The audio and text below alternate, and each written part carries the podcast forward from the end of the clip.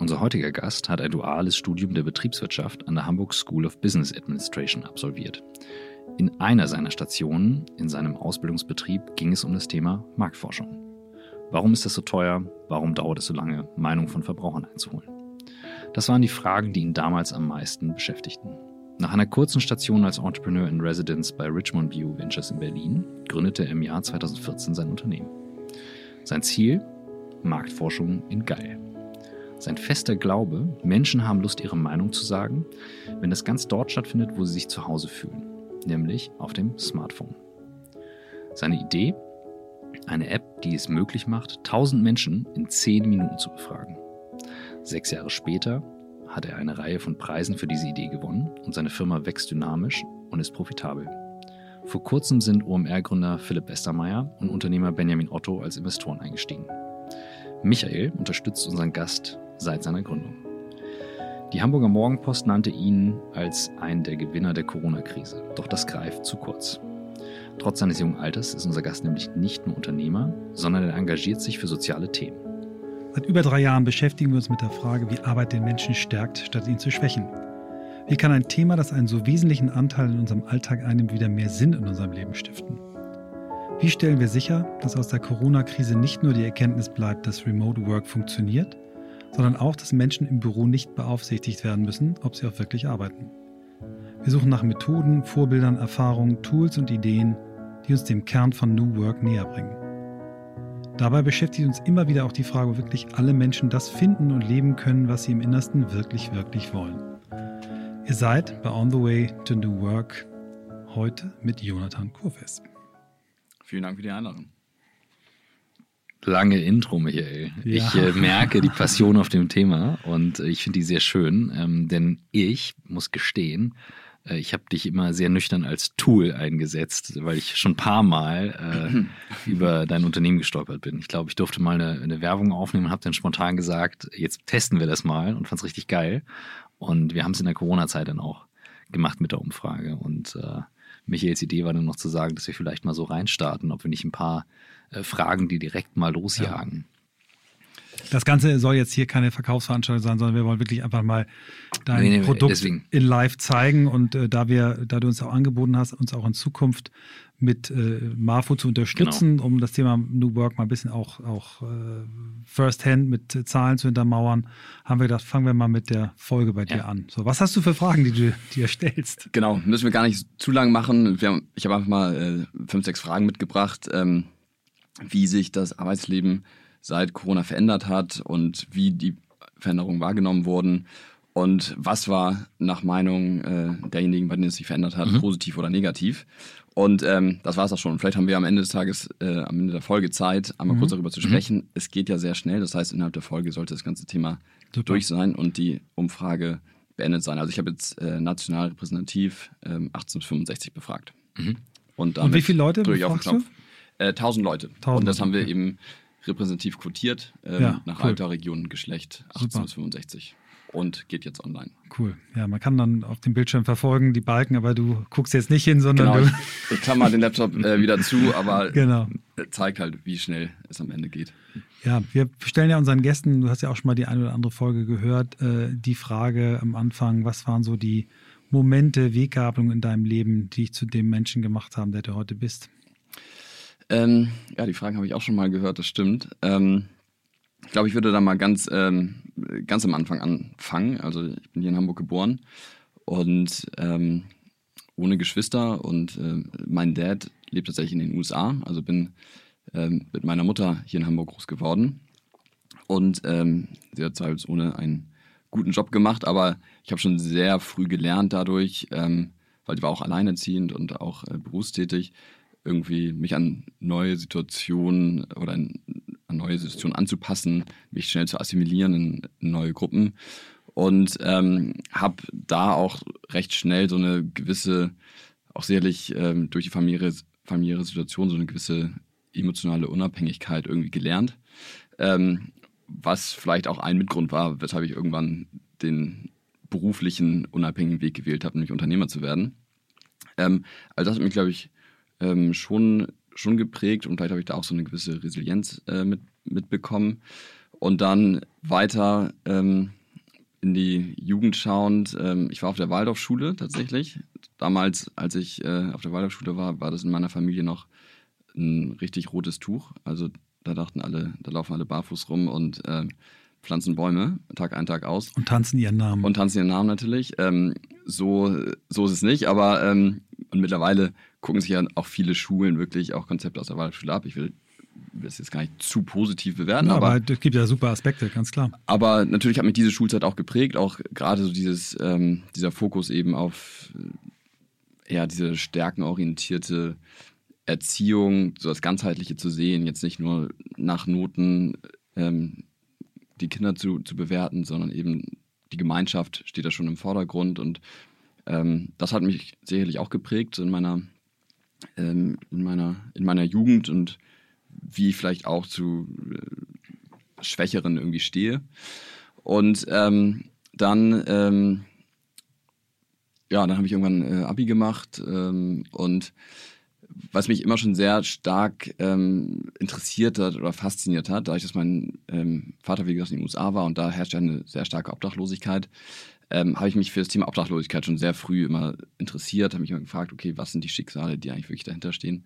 Und ähm, habe das dann auch untersucht. In den USA habe ich dann viele Interviews geführt, bin zu den Leuten auf die Straße und habe dann auch mal, weil ich es mal wirklich auch ein Stück weit miterleben wollte, man kann nicht sagen, man kann das mal erleben, aber habe auch mal einen Selbstversuch gestartet und äh, bin tatsächlich auch hier in Hannover äh, auf die Straße gegangen, ohne, ohne Geld, um mal einfach mal zu sehen, okay, wie ist es, wie fühlt es sich an, obdachlos zu sein. Das habe ich vier Tage durchgehalten, also bin ohne Geld darüber, nur mit diesem Ticket habe ich versucht, mich irgendwie ein bisschen, ähm, ja, bisschen heruntergekommener anzuziehen. Schlafsack, Isomatte irgendwie dabei gehabt? Oder? Nee, es war, es war, im Sommer, also ich hatte wirklich nur die Klamotten an, die ich, äh, die ich dabei hatte. Und ähm, genau, und das war aber schon ähm, sehr interessant, sehr prägend, weil ich mich grundsätzlich mit diesem Thema auseinandergesetzt, viel auseinandergesetzt hatte. In den USA waren halt die Schicksale häufig sehr einfache. Die Menschen, guter Mittelstand, hatten einfach keine, kein, kein Gesundheitssystem, kein Netz, was die auffängt. Hier in Deutschland war das eher äh, was anderes, eher Drogenprobleme und auch häufig eine, eine Lifestyle-Entscheidung, auf die Straße zu gehen. Ähm, aber es war schon sehr interessant zu sehen, okay, wie man auch wahrgenommen wird von Menschen als Obdachloser. Das war schon ähm, sehr prägend. Und als Magst du da mal ein paar Beispiele teilen, was, was dir da aufgefallen ist? Also ja, wir, wir, wir ja, können erahnen, was es ist, aber... Ja, also ich, ich war, wie gesagt, äh, in Hannover. Ich kannte die Stadt nicht. Also ich habe Hannover ausgesucht, weil in Hamburg ähm, bin ich aufgewachsen und ähm, da hätte mich, äh, hätten mich einige erkennen können. In Hannover kannte ich keinen, ich kannte die Stadt nicht. Und dann kam ich eben ein bisschen ranzig in Hannover an und wusste überhaupt nicht, wohin, ja. Und ich wusste, ich hatte auch keinen Plan, wie ich jetzt meinen Tag gestalte. Und ähm, wenn du dann einfach nach dem Weg fragst oder fragst, okay, wo ist hier die Bäckerei oder ein Obdachlosenheim oder sowas, ähm, und du keine Antwort bekommst und die Leute einfach an dir vorbeigehen und du nicht mal beachtet wirst, das fand ich schon hart. Ja, also merkt man, also diese Nicht-Beachtung ist schon so, ähm, ja, war schon, also war für mich eine tolle Erfahrung, aber ich glaube, wenn du wirklich in einer Situation bist, ist das schon sehr schmerzhaft. Ähm, und ja, und dann ging es eben darum, wie hole ich jetzt was zu essen. Ich kannte natürlich auch nicht die obdachlosen Einrichtungen und dann habe ich Flaschen gesammelt, habe mir dann irgendwo in so einer Bäckerei ein Baguette geholt, habe im Park geschlafen. Also solche Dinge bin auch so ein bisschen naiv rangegangen, aber solche Dinge habe ich dann gemacht. Krass, und, und ähm, also. mit dem Ziel, also vielleicht nochmal einen Schritt zurück, äh, das wäre das in Amerika, äh, jetzt kennen wir uns schon so lange, die Geschichte kannte ich nicht. Echt, das ist immer so geil. Deswegen, hm. wenn du einen Menschen richtig kennenlernen willst, nimm einen Podcast mit ihm auf. Ähm, mit dem Ziel, auch da dann irgendwann mal eine Idee zu entwickeln, wie man diesen Menschen helfen kann? Oder was, was wolltest du mit der, sowohl mit der Befragung als auch mit diesem Experiment? Was, was war das Ziel? Es nur zu verstehen oder auch um irgendwann mal was zu machen? Ähm, es ging erstmal darum, es zu verstehen. Also, weil mich schon als kleines Kind hat mich schon so eine, also wir hatten hier in der Grindelallee in Hamburg, hatten wir mal so einen Obdachlosen, der hieß Johnny. Und dem habe ich auch mein Taschengeld gegeben. So, das war so, das war so äh, mein, und der lieb, war auf der Straße, der war vorher, glaube ich, Architekt. Und weil seine äh, Frau beim Autounfall umgekommen ist. Naja, und ähm, ja, und bei dem, dem habe ich einen Taschengeld gegeben und irgendwie hat mich das, ähm, diese Ungerechtigkeit, die ich irgendwie mit der Obdachlosigkeit verbunden habe, immer sehr beschäftigt. Oder mir auch immer sehr, also Ungerechtigkeit, so offensichtliche Ungerechtigkeit, sag ich mal, Ungerechtigkeit gibt es auf der ganzen Welt, aber so offensichtliche, da kriege ich richtig Bauchschmerzen.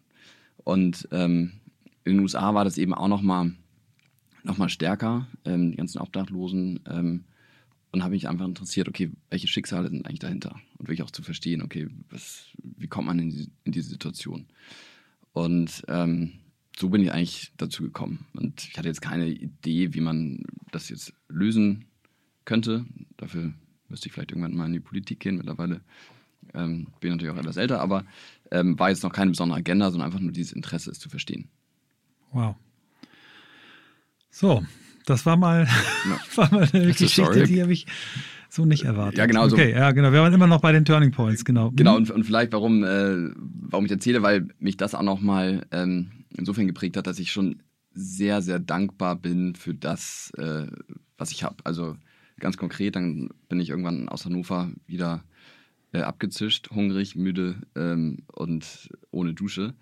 Und dann kommst du zu Hause an und hast einen vollen Kühlschrank vor der mhm. Nase, hast ein geiles Bett, ähm, hast eine Dusche und denkst, wow, das ist ja ein toller Luxus. Ne? Und abgesehen von diesen ganzen anderen Komponenten, ne? so soziales Umfeld und, und überhaupt, aber allein schon so diese Wohnung zu haben ähm, und diesen Luxus zu haben und so, das war dann schon, da merkst du schon, okay, man ist schon sehr, sehr privilegiert. Mhm. Und ich glaube, das trägt sich dann auch so ein bisschen äh, durch mein Leben durch, dass ich mich schon sehr glücklich schätze, ohne jetzt zu sagen, ähm, ja, mir, mir, mir fliegt alles zu, aber schon sehr glücklich und dankbar auch bin für das, was ich habe. Hast du das Gefühl, also ich denke gerade drüber nach, selbst wenn Leute das einmal erlebt haben, verwässert sowas wieder oder sind das Sachen, wo du sagst, nee, das habe ich immer wieder im Kopf oder machst du was dafür, dass du regelmäßig auch merkst, so, shit, es geht halt echt gut. Also wenn du gerade sagst, du bist sehr resilient und Krisenphase, Krise im Unternehmen oder es passiert mal was Unvorhergesehenes, trägt, trägt dich das durch? Ist das irgendwie Teil, Teil von dir? Ähm, ja, ich glaube, ich habe schon so einen sehr starken Grundoptimismus, ähm, mhm. der mich eigentlich wirklich durch alles trägt. Also es ist vielleicht auch so ähm, in gewisser Weise diese emotionale Unabhängigkeit. Ich lasse mich von negativen Emotionen oder auch negativen Menschen, glaube ich, nicht so krass vereinnahmen, mhm. sondern bin da oder versuche da immer so einen gesunden Grundoptimismus zu wahren, der einen irgendwie einem auch das Leben natürlich dann mhm. in vielen Situationen einfacher macht oder es einfacher macht, mit auch unschönen Situationen zu dealen. Das ähm, Thema mit der emotionalen Unabhängigkeit hast du mir ja schon mal bei anderer Gelegenheit erzählt. Da brannte mir damals eine Frage, die ich mir verkniffen habe, aber ich stelle sie dir jetzt mal die hilft dir ja, sagen wir mal, mit negativen Dingen dich da abzugrenzen, das nicht an dich ranzulassen. Limitiert die dich, äh, sag mal, an der anderen Seite dich äh, positiv auf positive Dinge einzulassen, weil du da Angst hast, enttäuscht zu werden, verlassen zu werden? Ist das, geht das zu weit, meine Frage? Oder ist das, ist das ein Thema, wo du sagst, da gibt es noch hm, Raum zum Wachsen? Ähm, ist eine gute Frage. Ich würde diese emotionale Unabhängigkeit tatsächlich darauf einschränken, auf negative Dinge. Ähm, ich glaube, davon kann ich mich ganz gut frei machen oder nicht an mich heranlassen. Ähm, positive Dinge lasse ich schon sehr stark an mich ran. Also ich glaube, da, ich bin auch der festen Überzeugung, dass ähm, das, was einen glücklich macht, am Ende des Tages positive zwischenmenschliche Beziehungen sind im Leben. Das ist, glaube ich, auch nachgewiesen. Es gibt so eine Harvard-Studie, äh, mhm. das ist der einzige Faktor, wo das korreliert. Und entsprechend gehe ich auch mein Leben an. Also ähm, und jetzt gilt natürlich die Frage so ein bisschen, okay, lässt du emotionale Nähe jetzt überhaupt zu? Äh, ich würde sagen, ja, auf jeden Fall. okay. Ähm, und. Sehr gut. Denn äh, bevor wir jetzt dann weitergehen, wie ist denn dein Blick auf die letzten Monate, die wir haben, wo eine soziale Distanz noch größer wird? Also Menschen, die da noch mehr Abstand halten zu anderen Menschen, die eigentlich mehr Nähe brauchen als hochsoziales Wesen, die wir alle sind. Also selbst wenn wir ein bisschen Abstand halten, Umarmung tut jedem gut. Mhm. Ähm, wie ist so dein Gefühl als jemand, der das, der da auch mal eingetaucht ist? Ja, das ist eine gute Frage. Ich glaube, es ist sehr, sehr unterschiedlich. Also ich kann es jetzt also steht mir glaube ich nicht zu, jetzt da so eine allgemeine, ähm, eine, allgemeine Stellung zu nehmen, aber ich kann es für mich oder mein Unternehmen sagen, ähm, so am Anfang war das schon für alle irgendwie mal eine coole Abwechslung, auch einfach Homeoffice zu sein, man hatte mehr Zeit für sich, man konnte irgendwie äh, Dinge zu Hause tun, die man normalerweise nicht gemacht hat. Aber ähm, am Ende merken wir auch, und das habe ich auch gemerkt, dass, wie du schon sagst, wir schon alle soziale Wesen sind und ähm, der, ähm, der oder die Bereitschaft quasi auch jetzt irgendwie zu Hause zu bleiben mehr und mehr schwindet und eben auch schon der Wille wieder in Gemeinschaft irgendwie zu arbeiten oder zu essen, zu feiern. Ähm, also ich glaube, in Teilen kann man das mal ganz gut, ähm, ganz gut machen, aber es ist keine Dauerlösung. Dafür sind wir einfach nicht gemacht. Ja, ihr habt ja ähm, mit Apinio auch die Corona-Epidemie begleitet. Also ihr habt, glaube ich, Woche 28 oder so, wo ihr jetzt quasi wöchentlich so ein bisschen dem Volk aufs, äh, aufs Maul schaut, habe ich beinahe gesagt. Was sind so da die, die großen, großen Learnings, die ihr daraus gezogen habt, jetzt was nicht, so, nicht nur das Thema Nähe angeht, sondern was hat das mit der Wirtschaft gemacht, was hat das mit dem Einkaufsverhalten gemacht, was sind da so die, die Dinge, die bei dir hängen geblieben sind? Ja, die Themen variieren so ein bisschen. Ne? Am, am, Anfang war das große Thema Hamsterkäufe, das mhm. ist mittlerweile äh, nicht mehr. Ähm, und was wir jetzt eben machen, dass wir uns immer mehr so quasi nach der Corona-Krise uns an, anschauen. Ja, also wie ähm, wie verändert sich Konsum danach? Wie verändert sich das Reiseverhalten danach? Ähm, also es sind ja die Corona-Krise, die Corona-Krise war ja so ein bisschen so ein Katalysator für viele Themen, die sowieso schon da waren. Und jetzt ähm, überlegen viele, okay, wie äh, sieht eigentlich mein Leben in Zukunft aus? Also fahre ich noch, fliege ich noch irgendwie nach, nach Malle oder mache ich doch eher äh, Camping in, in Bayern? Ähm, und so greifen wir uns immer irgendwelche Themen raus. Oder wir gucken auch, ähm, zum letzten Report haben wir uns angeguckt, okay, wie unterscheidet sich eigentlich ähm, die, das Verhalten von Ost und West? Oder was hat auch die, wie, wie, ähm, was für einen Einfluss hat auch die politische Haltung oder die politische Zugehörigkeit zu dem, wie ich zu der Corona-Krise stehe. Also ähm, gucken uns eigentlich alle Facetten an und versuchen da wirklich das auch besser zu verstehen und ähm, stellen diesen Report, den wir wöchentlich immer rausgeben, auch kostenlos zur Verfügung, damit alle das irgendwie davon profitieren. Spannendes Thema. Es gibt ja gerade diese bekannte Netflix-Doku, ähm, The Social Dilemma, ähm, die wir schon ein paar Mal besprochen haben, die sehr viel über gesellschaftliche Spaltung spricht, weil Menschen halt ganz stark in ihren Bubbles leben. Jetzt mhm. äh, betreibt ihr Mark Marfo. Ähm, welche Verantwortung hat Marktforschung momentan und wie steht es um die Glaubwürdigkeit mhm. Ähm, davon und welche Rolle kann das einnehmen, weil wenn du auf einmal zwei Seiten hast, die einander nicht mal mehr zuhören, dann besteht ja kaum die Möglichkeit, ähm, auch mit Fakten zu argumentieren. Mhm. Ist diese, dieses Spaltungsverhalten etwas, was ihr seht, dass bestimmte Gruppen auch Sachen ablehnen, andere nicht? Oder wie ist die Rolle und die, wie ist die Verantwortung mhm. von dem, was ihr da tut? Ähm, ja, ich glaube, Marktforschung hat schon eine große Verantwortung und der wird sie ähm, auch nur in Teilen gerecht, ähm, weil ja, man muss natürlich, also ich kann jetzt von, von Opinion aus sprechen, ähm, wie sehen wir Marktforschung und wir hängen das Ganze ein bisschen größer auf und sagen, okay, es geht eigentlich um das Thema Meinung. Ähm, und wie auch schon in der Intro angeklungen ist, jeder ist grundsätzlich bereit, seine Meinung zu teilen und interessiert sich, glaube ich, auch für die Meinung anderer. So funktionieren in gewisser Weise soziale Netzwerke. Ähm, und Marktforschung ist nichts anderes und es ist sehr paradox, dass kein Mensch Bock auf Marktforschung hat. Mhm. Und was wir jetzt gesagt, gemacht haben, ist, dass wir natürlich einmal für Unternehmen ähm, Marktforschung ermöglichen und gleichzeitig aber auch über unsere App dem einzelnen User, also jedem, es ermöglichen, kostenlos außerhalb seiner Bubble auch Marktforschung zu machen. Mhm. Weil ich kann natürlich, jetzt bei Facebook, kann ich meine Freunde fragen, dann kriege ich äh, zwölfeinhalb Antworten und weiß, okay, das sind, da bekomme ich kein repräsentatives Bild. Ähm, und was wir jetzt eben den Usern ermöglicht haben, ist, die halt auch wirklich ungef ungefiltertes Feedback ähm, von jedem von der Community bekommen können. Und ähm, jetzt, wenn wir auch die App weiter internationalisieren, tatsächlich auch ähm, aus jedem anderen Land der Welt. Und das, wenn man das ein bisschen größer denkt, dient das natürlich auch irgendwie der Völkerverständigung äh, im besten Fall.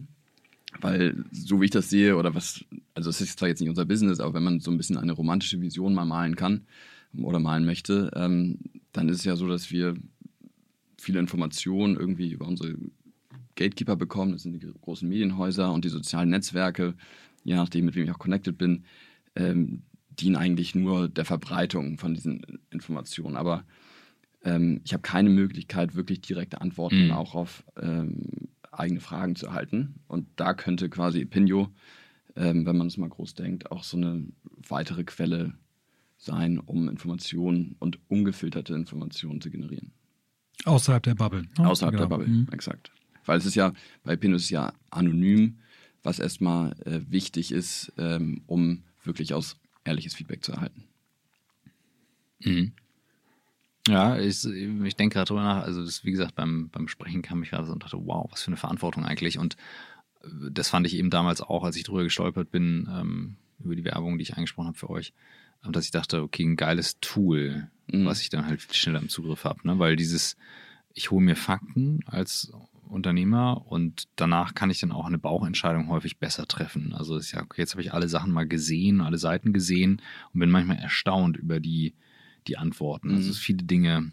Wir haben, glaube ich, mit euch eine ähm, die Befragung zur Corona-Zeit gemacht und ich überlege gerade so eines der, ah ja genau, ähm, ich weiß noch, wir hatten halt auch noch Tools gefragt im Homeoffice und die Verbreitung immer noch von Skype zum Beispiel, das war für mich phänomenal. Also dass das irgendwie noch so, ein, so eine Rolle spielt, wo ich dachte, mhm. wow, ne? also wenn so ein Tool erstmal lange da ist, wie gesetzt das ist und wie lange das braucht, durchzulaufen. Mhm. Ähm, ja, ja, vielleicht, vielleicht das auch noch, noch ergänzend. Also du hast ja auch ähm, über die Verantwortung gesprochen und mhm. ähm, wir bei Pinio haben ja schon überlegt, ähm, wie schaffen wir einen möglichst ähm, massentauglichen und repräsentativen Ansatz für Marktforschung auch zu wählen, um ähm, eben das bestmögliche und mhm. repräsentatives Ergebnis auch äh, den Unternehmen auch zu, zur Verfügung zu stellen, weil darauf basieren ja millionenschwere Entscheidungen. Und ähm, was wir eben gemacht haben, zu, zum Unterschied zu den traditionellen äh, Instituten, sage ich mal, dass wir das natürlich erstmal aufs Smartphone gebracht haben und gesagt haben, okay, das ist irgendwie das repräsentativste De Device. Es hat jeder über alle Alters-, sozialen, gesellschaftlichen Schichten hinweg. Aber dass wir auch ähm, geguckt haben, wie schaffen wir es, Menschen für Marktforschung zu begeistern.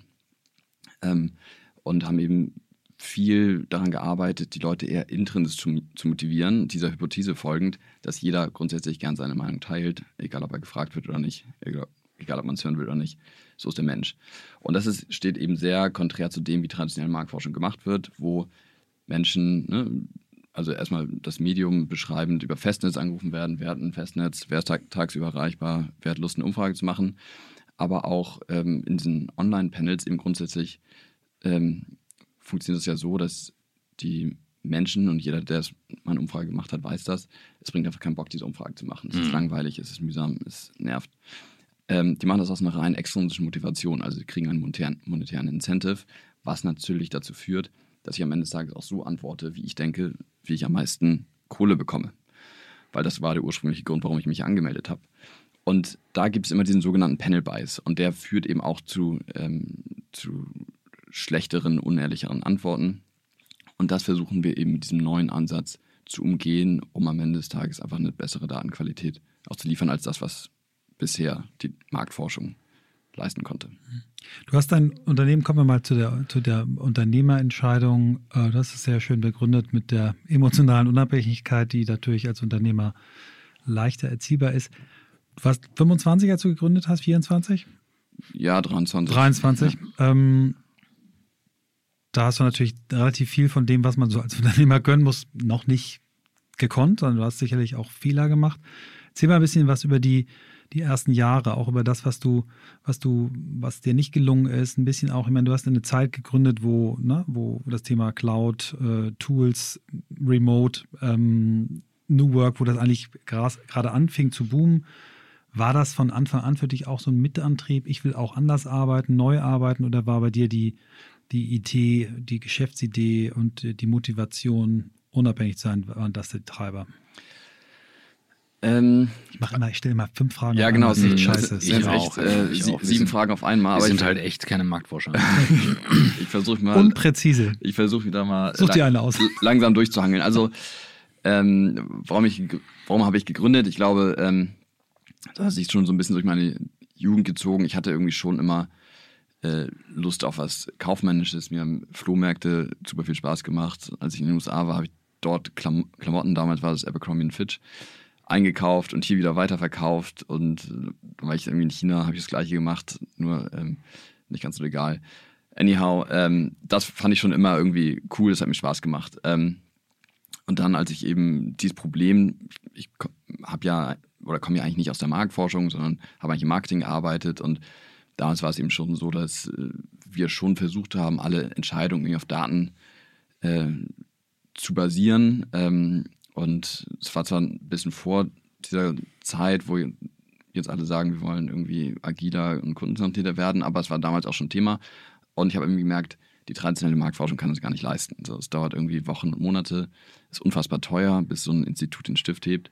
Die Datenqualität war schlecht. Und so bin ich eigentlich so ein bisschen da reingerutscht, weil ich einfach nachgebohrt habe und gesagt habe, okay, warum ist das eigentlich so und warum muss das so sein? Und ähm, habe eben so ein paar Hypothesen aufgestellt und basierend darauf dann Epinio, ähm, Epinio gegründet. Und was, glaube ich, auch schon immer so ein Ziel war, und da kommen wir wieder zu dieser emotionalen Unabhängigkeit, ähm, mir war, ist es schon immer sehr wichtig, auch so ein freies, selbstbestimmtes Leben zu führen. Ähm, und natürlich immer mit so dem richtigen Kompass und Wertekompass, aber ähm, manche könnten auch sagen Autoritätsproblem, aber ich würde jetzt einfach eher sagen, mir ist Unabhängigkeit sehr, sehr wichtig und das hast du natürlich als Unternehmer. Kenne ich hier noch einen am Tisch. Mhm, ich grübel auch gerade drüber rum und denke an Krisenphasen, da komme ich aber gleich zu. Finde ich richtig gut. Genau, ähm, das genau. waren so zweieinhalb Fragen, die anderen mhm. zweieinhalb kannst du ja, genau. jetzt, jetzt, jetzt kommt genau, jetzt kommt ich, also. Nee, lassen wir euch den, den, den einmal mal das, genau, das, das habe ich genauso auch mitgeplottet. Dann ging es los und ähm, sag mal so zwei, drei Dinger, die du falsch eingeschätzt hast. Ähm, die nicht so gut geklappt haben. Die ich falsch eingeschätzt habe. Also ich glaube, man kann sagen, wenn man mit 23 äh, direkt nach der Uni und ähm, dieses duale Studium lehrt, ein Jahr auch irgendwie alles oder versucht es zumindest nur nicht selbst zu gründen, weil das duale Studium ist nicht darauf ausgelegt, selbst zu gründen, sondern dann in ein Partnerunternehmen zu gehen. Ähm, insofern musste ich da schon sehr viel äh, Learning by Doing machen. Ne? Also wie setzt du Accounting auf? Wie gründest du eine Gesellschaft? Ähm, wo fängst du überhaupt an? Also es war so ein bisschen, bau eine Rakete und fliege auf den Mond, aber where to start? Ähm, das war schon herausfordernd ähm, und ich glaube, was mich da so durchgezogen oder ähm, ja, mir da einfach geholfen hat, ist auch ein manchmal ungesund, eine sehr ungesunde Hartnäckigkeit. Also wenn ich mir irgendwas im Kopf setze, dann muss es irgendwie klappen, auch wenn ich fünfmal gegen die Wand laufe. Ähm, aber irgendwie haben wir uns da durchge, durchgemogelt. Und natürlich ähm, ja, war am Anfang, gerade in der Gründungsphase, so erstmal key, auch so ein Team natürlich zusammenzustellen. Und das ist eigentlich die größte Aufgabe, ähm, ähm, oder ein Team zu finden, die, die zusammen gut passen, komplementär sind, aber irgendwie auch ähnliche Werte und eine ähnliche Ambition auch vertreten. Ähm, das ist, ähm, glaube ich, so das, das Schwerste. Und natürlich dann ähm, down the road ähm, erste Kunden zu bekommen und das auch alles zu verstehen und auch mit 23, 24 ähm, dir auch so eine Credibility aufzubauen, ähm, weil du kommst dann rein und ich weiß noch, wie das damals war, dann habe ich mich mit wirklich 24 dann vor den Marktforschungskongress, ähm, und es ist nicht die innovativste Branche vor dem Herrn, gestellt und habe mich da, dann eine Präsentation oder einen Vortrag gehalten und habe gesagt, das ist die Revolution der Marktforschung. Und dann denken natürlich auch alle so, okay, komm, äh, geh nach Hause. ähm, wenn da so ein 24-Jähriger steht, der auch noch aus dem Marketing kommt und sagt, okay, ich mache alles besser, schneller, günstiger, bessere Datenqualität. Wir demokratisieren die Marktforschung.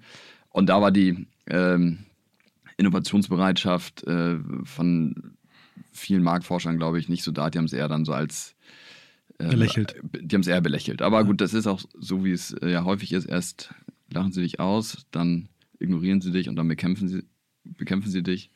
Ich glaube, wir sind jetzt gerade so an der Stage von 2 zu 3.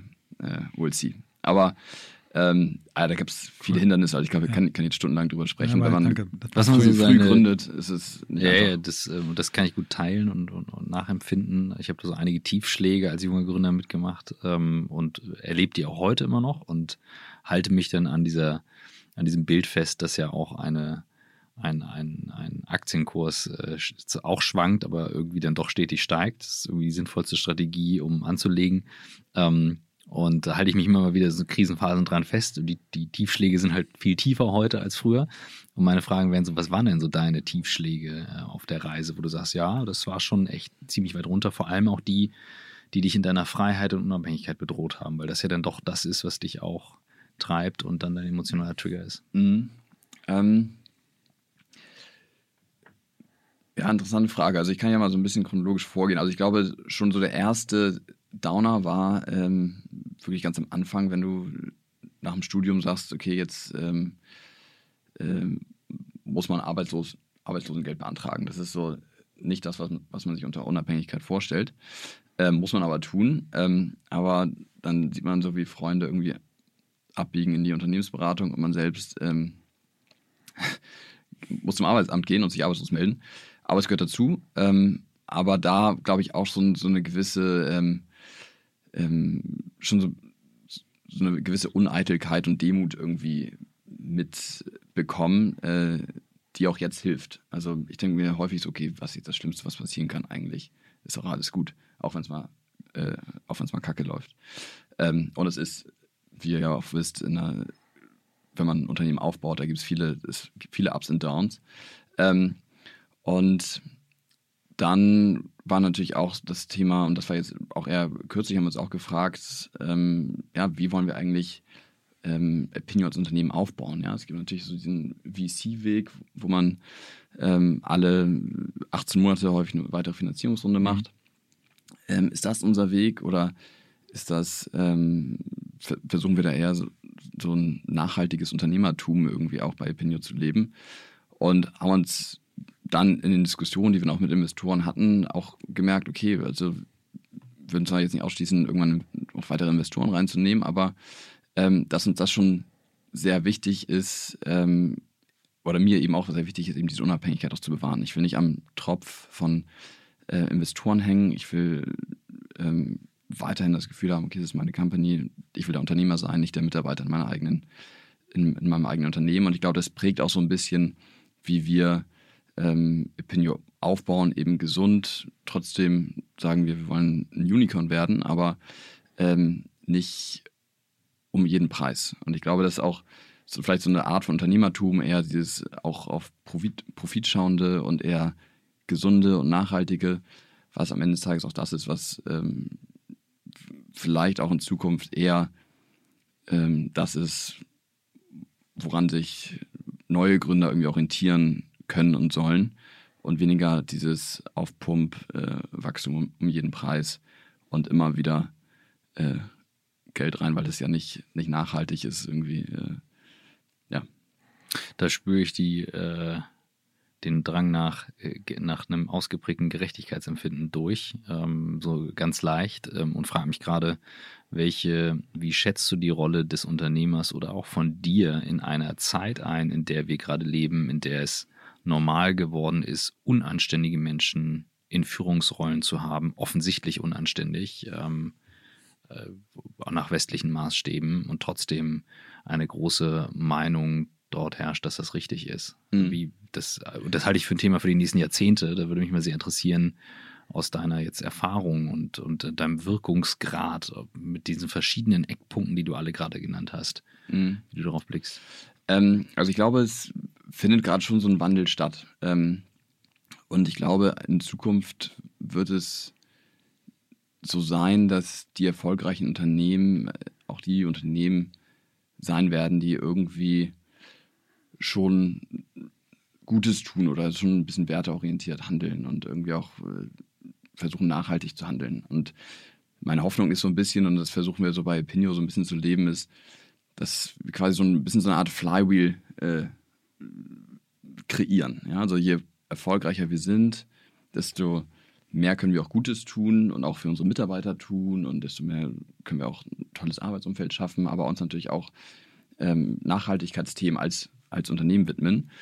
Desto höher ist die Identität der Mitarbeiter, desto zufriedener, motivierter und mehr Performance geben auch die Mitarbeiter und desto erfolgreicher werden wir wiederum. Also ich glaube, man kann schon versuchen, weil ich glaube, das ist auch das, was gerade in der jüngeren Generation, wonach viele streben, dass sie sagen, okay, ich will ähm, keine Abstriche mehr machen, entweder Arbeit oder was Gutes tun, sondern ich will es im Idealfall irgendwie miteinander verbinden. Merkt ihr das schon in euren äh, Vorstellungsgesprächen, dass die jungen Leute danach fragen? Also fragen die dich schon mal, was ist dein Purpose?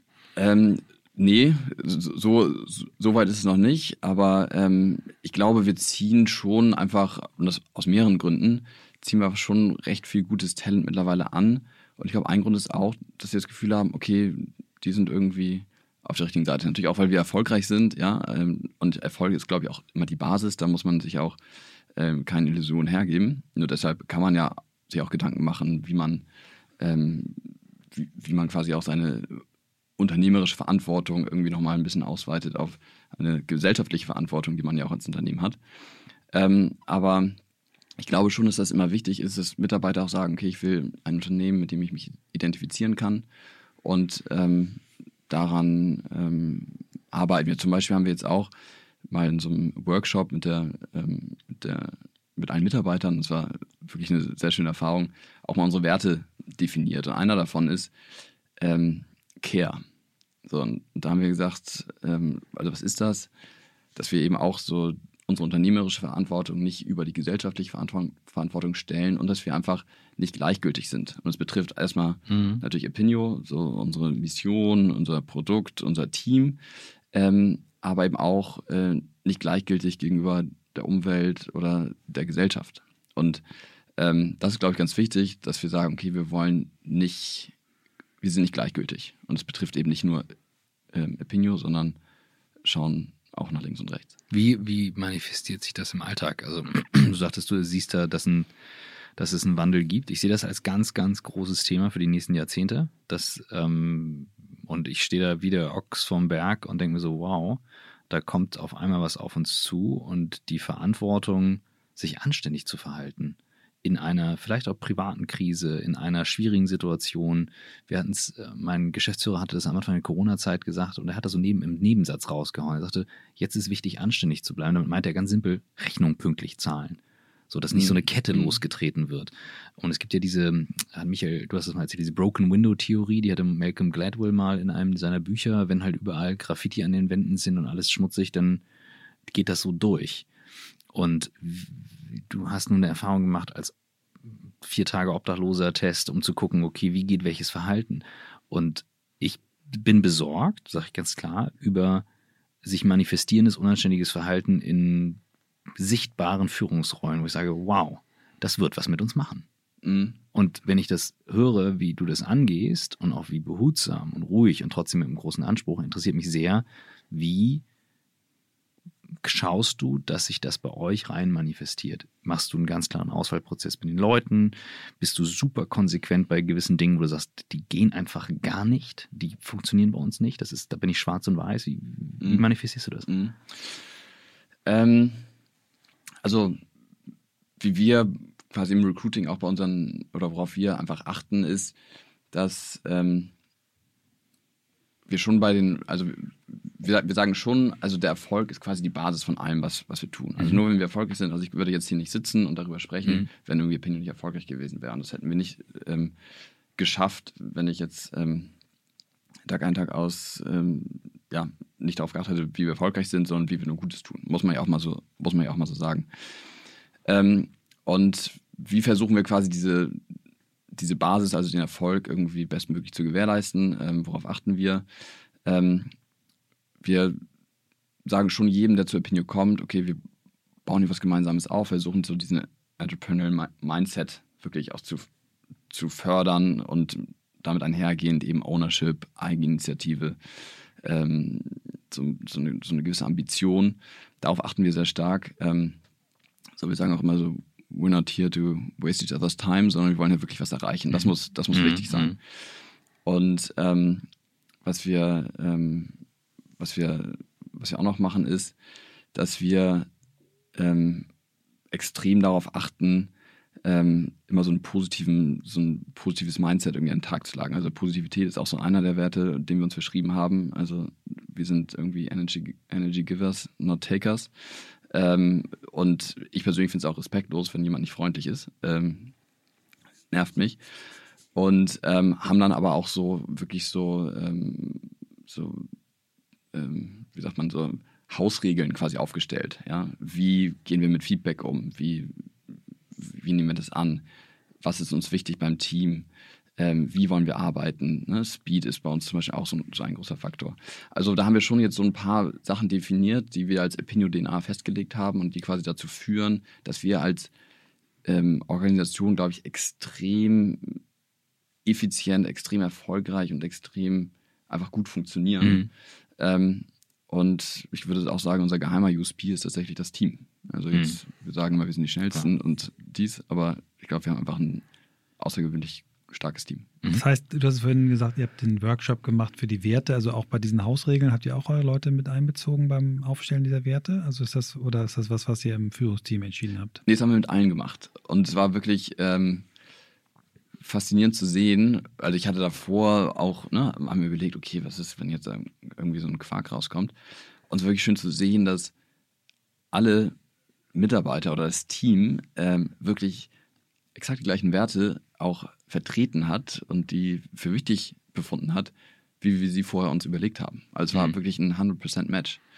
Und das ist natürlich das, äh, also besser geht's nicht. Ja, cool, weil, weil, dann ist, spricht dafür, dass ein Unternehmen eine echte Kultur hat und man eigentlich nur hingucken muss und das aufschreiben muss mhm. dann irgendwann, was da, oder ne, muss nicht, aber aufschreiben kann, was dann da ist. Ja, mhm.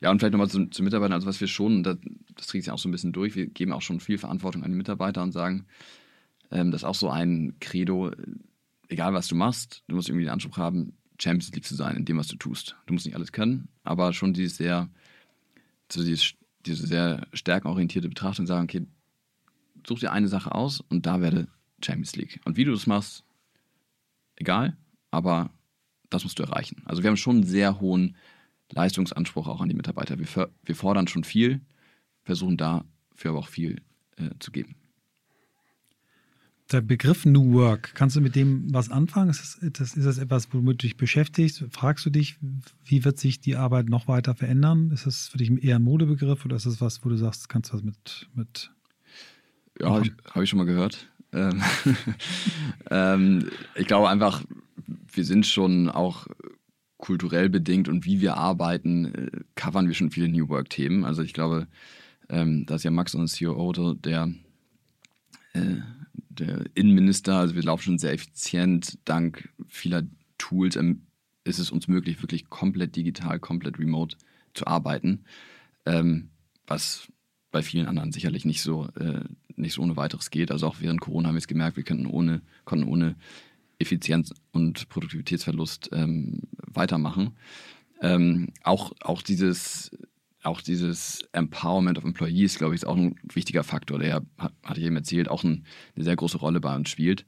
Ähm, dass wir eben wenig hierarchisch denken, sondern wirklich ähm, sagen, ne, jeder ist so ein bisschen der CEO of themselves und mhm. also situativ Führung vergeben, nicht nicht genau mhm. genau und ähm, jeder soll sich auch ein Stück weit zum erweiterten Gründerkreis dazugehörig fühlen ne? und auch wie er die Dinge sieht ähm, nicht mit Scheuklappen, sondern immer gucken, okay, was können wir noch besser machen.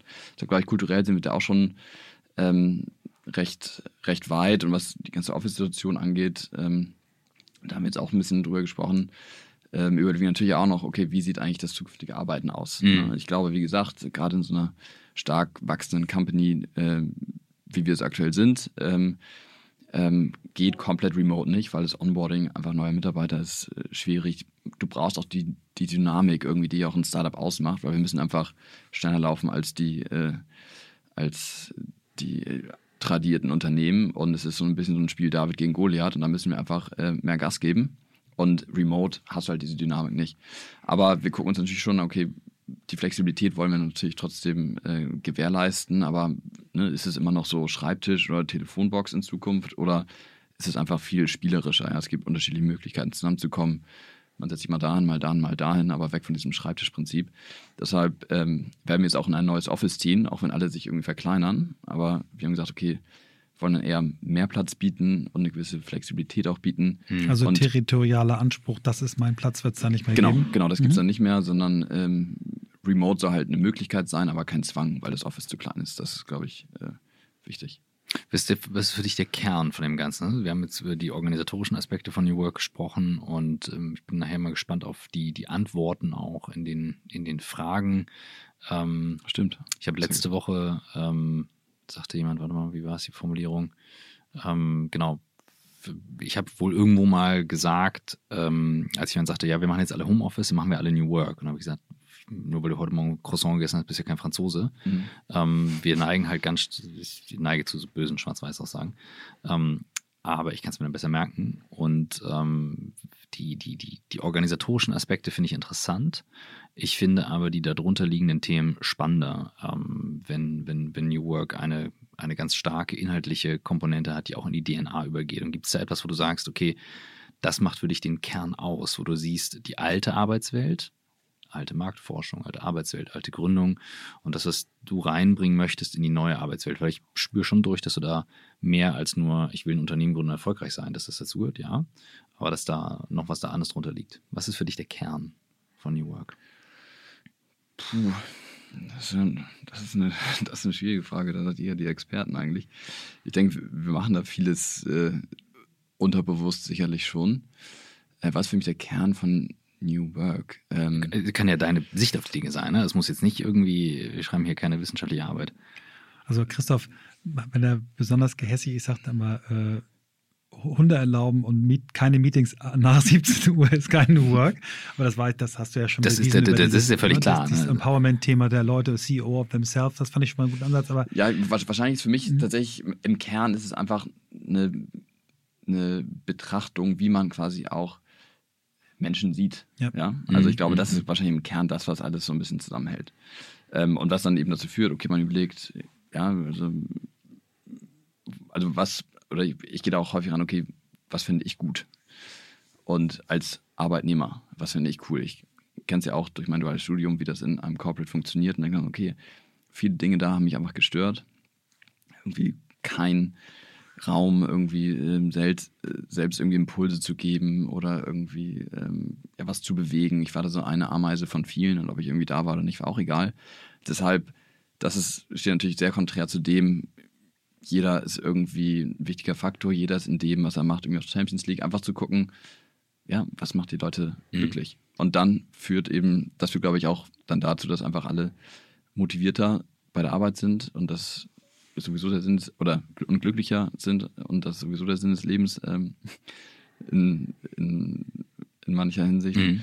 Und ähm, ja, und ich glaube, wenn man das überall so in alle Entscheidungen auch ein Stück weit durchträgt, ähm, dann baut man dadurch auch eine bessere Organisation und auch das bessere Unternehmen und auch im Zweifel das erfolgreiche Unternehmen, ohne sich alle 18 Monate eine Finanzierung holen zu müssen.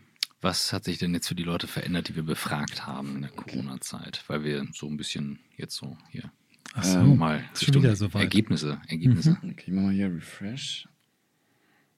So. Also ich sehe Balken, ich sehe grün, ich sehe blau, ich sehe, da sind Prozentzahlen. Das sieht schon mal geil genau, aus. Ich stehe auf der Sports, habe ich schon gesagt. Jetzt gehen wir halt durch. Also wir haben jetzt äh, tatsächlich 1000 Teilnehmer in, wie lange sprechen wir schon? 45 Minuten. 45 Minuten. Ähm, und genau, ich kann ja mal kurz äh, ein bisschen durchgehen. Ähm, also wir haben ja gefragt, ne, wie hat sich dann Arbeitsleben seit Corona verändert? Mhm. Da sagen 60 Prozent der Deutschen, dass sich verändert hat. 40 geben an, dass, sie, dass es sich nicht verändert hat. Ähm, ja, und dann haben wir mal ein bisschen geguckt. Ich muss ja jetzt nicht alles durchgehen hier, aber. Ähm, wir können es ja als Download-Link. Genau, also, ja, also wir, wir, können das gerne. Aber gib mal, gib mal zwei, ja, drei Sachen rein, wo ja. du sagst, okay. Genau, also kann, kann auch jeder sich einfach auf der Opinion-Plattform angucken, kostenlos. Ähm, aber vielleicht ganz interessant, was an der Entwicklung ähm, fanden die Leute besonders positiv und das, wär, das war mehr Flexibilität im Alltag mhm. mit 55 Prozent, ähm, stärkere und bessere Work-Life-Balance, höhere Effizienz und Produktivität. Also dann auch durch Homeoffice. Genau, durch Homeoffice. Also das waren, das waren nur die, die ähm, quasi das als positiv wahrgenommen mhm. haben. Ja, ja. Mhm. Und ähm, die, die es als eher negativ ähm, wahrgenommen haben, die haben gesagt, ähm, durch diese neue Arbeitsbedingungen ist der psychische Stress ähm, höher, interessanterweise, mhm. also mit 53 Prozent ähm, geringe, Wertschätz geringe Wertschätzung der Arbeit mhm. und ähm, ja, keine Trennung zwischen Arbeit und Privat. Also ja. ich glaube, das äh, mhm. ist klar, wenn man Homeoffice macht, dass das ein bisschen schwieriger ist, aber ja. tatsächlich auch interessant, dass Homeoffice ähm, oder diese veränderte Arbeitssituation tatsächlich ähm, bei vielen deutlich äh, höheren psychischen Stress verursacht. Mhm. Das ist Ja. auch die merkliche Veränderung natürlich. Ich kann schon verstehen, dass Leute immer wieder darauf kommen. Und wie gesagt, ich bin ja böse, wenn ich das so sage und formuliere. Aber es ist natürlich die merkliche Veränderung für Mhm. viele, die halt vorher im Büro gearbeitet haben. Ja. Aber äh, das ist ein, Org- also das, das, das, hm. Also ich sag mal, das, was ich immer wieder höre, ist, es gibt keine Pausen mehr zwischen Meetings, weil du dich nicht mehr bewegen musst. Du hast äh, quasi nur noch äh, technische Geräte. Du hast außerdem, wenn du junge Familie bist, äh, Kinder, die du parallel bespaßen Mhm. musstest. Also schon überrascht mich jetzt nicht. Mhm. Genau. Und vielleicht für euch interessant, also ähm, drei Viertel glauben, dass die Arbeitswelt durch Corona sich nachhaltig verändern wird. Mhm. Also New Work äh, scheint kein so schlechtes Thema zu sein. Cool. Mhm, mhm. Ja, ein paar noch äh, grübelige Gedanken, ja. Aber die muss ich noch sortieren. Ähm, was hat dich so in deinem Leben inspiriert? Hast du Bücher gelesen, die du gerne mal teilen möchtest, die dich weitergebracht haben? Ähm, ja, also, äh, also was ich einfach beeindruckend fand, war äh, Homo Deus von Yuval Noah Harari, Mhm. Ähm, weil er so ganz gut beschreibt, dass wir eben doch nicht so einzigartig sind, wie wir glauben zu sein, äh, wir Menschen, sondern eigentlich auch nur Tiere. Ähm, hier, Michael, auf deine Empfehlung, äh, Rutger Breckmann, ähm, Im Grunde gut. nee, das andere, Utopie Für Realisten. für Realisten. Mhm. Das fand ich auch äh, interessant, auch nochmal eine ganz andere Sichtweise auf die Dinge bekommen. Ansonsten, je älter ich werde, ähm, wird mein Vater tatsächlich auch immer mehr so als so eine Inspiration für mich. Ähm, wie gesagt, also bin ja Unin groß geworden, aber ähm, er hat schon über die Ferne immer sehr stark auch, äh, also seine Vaterrolle trotzdem sehr gut Mhm, irgendwie ähm, ähm, ausgefüllt und mir jede Woche Briefe oder irgendwas geschrieben und so. Was macht er beruflich? der ist ähm, Professor für Medizin ähm, in, in Kalifornien an der, UC, an der UCLA. Mhm. Geht jetzt bald in Rente. Und ähm, nee, und deshalb, ähm, also warum ich äh, ihn auch immer mehr als Inspiration sehe, weil er ähm, auch so ein sehr starker Idealist ist. Mhm. Ja, also hat, ist Epidemiologe und hat quasi versucht, irgendwie mit seiner Arbeit die Arbeitsbedingungen ähm, in den USA wirklich Mhm. zu verbessern. Und ich habe immer gesagt, okay, warum machst du das? Ne? Also als Teenie, wo man noch wenig hinterfragt, geh doch einfach in die Wirtschaft, da verdienst du das äh, Zehnfache und kannst endlich mal einen Porsche kaufen, den ich dann auch mal fahren kann. Und er so, nee, nee, das ähm, ist nicht meins, fährt seinen alten Volvo und ähm, ist da sehr idealistisch vorgegangen. Also wirklich mit dem, mit dem Grundsatz, ich versuche wirklich die, die Welt zu verbessern. Mhm. Und ähm, das finde ich einfach schön, weil es gibt es nicht mehr so, so viel. Und mein Vater ist einfach auch so ein grundguter, toleranter, geduldiger Mensch. Das finde ich einfach irgendwie, irgendwie krass. Und jetzt, hat- dadurch, dass ich, dass ich jetzt auch ähm, Vater geworden bin ähm, und ich aber auch nicht mit, mit dem äh, mit, mit meinem Sohn zusammen, zusammenlebe, ist das natürlich auch nochmal eine gute Orientierung oder für mich einfach zu sehen, okay, wie hat er das eigentlich über die Mhm. Ferne Wie auch geht Vater gemanagt? über Distanz? Mhm. Genau, wie geht Mhm. Vater über Distanz? Mhm. Ähm, ja. Thanks for sharing. Mhm. Dann gibt es den, den Podcast von Philipp, muss ich gerade denken, Dedicated. Mhm, Philipp mhm. Hartmann. Ich weiß nicht, ob du den gehört hast. Das ist eine Folge. Nee, habe ich auch schon mal gehört. Trau Mhm. äh, Michael, da warst du ja auch, glaube ich. Ja, war ich auch Ja. und, ähm, und er war auch bei uns zu Gast. Ähm, eigentlich müssen wir dich da mal weiterempfehlen, Ja. stimmt. Ja. Ja, also gib mir noch ein paar Jahre. Ich Ja. bin, bin, bin ja noch nicht so lange Vater, aber Ja. Äh, ja. Cool. Ähm, Bucketlist. Was möchtest du noch erleben? Was möchtest du noch lernen? Und was möchtest du vielleicht irgendwann nochmal weitergeben? Also, was ich gerne erleben würde, ist äh, Trump hinter Gittern. Ähm, was war das zweite nochmal? Michael muss arbeiten. Das ist halt was du noch einer- lernen möchtest.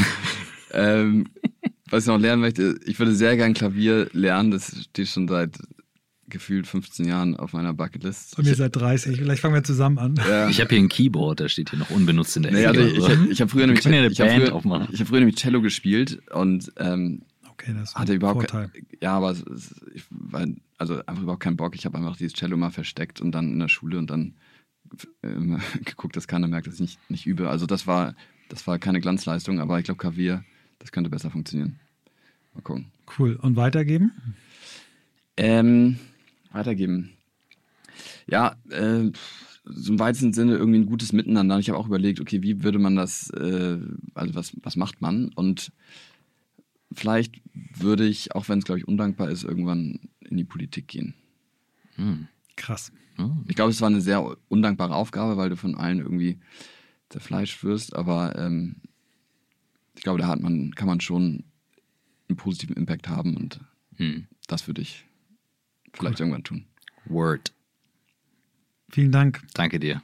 Sehr gern. Vielen Und Dank für die wir freuen uns, dass du uns auch anbietest, dass wir immer mal wieder dein Tool Stimmt. nutzen dürfen, um, Stimmt, um stimmt, Fragen zu New Work zu adressieren. Also wenn Hörer- bestimmt Wenn Hörer auch mal nutzen. Fragen haben, dass wir auch mal sagen können, wir, vielleicht können wir mal eine geile kollaborative New Work-Befragung zusammenstellen. Ja, ja, also wie gesagt, ähm, das äh, sage ich jetzt euch, je, egal welches Thema oder welcher Gast dann irgendwie auch da ist, ihr könnt zu jedem Thema Mhm. repräsentativ befragen und wir stellen euch die Ergebnisse zur Verfügung. Geil. Klasse. Ähm, Vielen Danke Dank. habt ihr eine Flat? Sehr gern.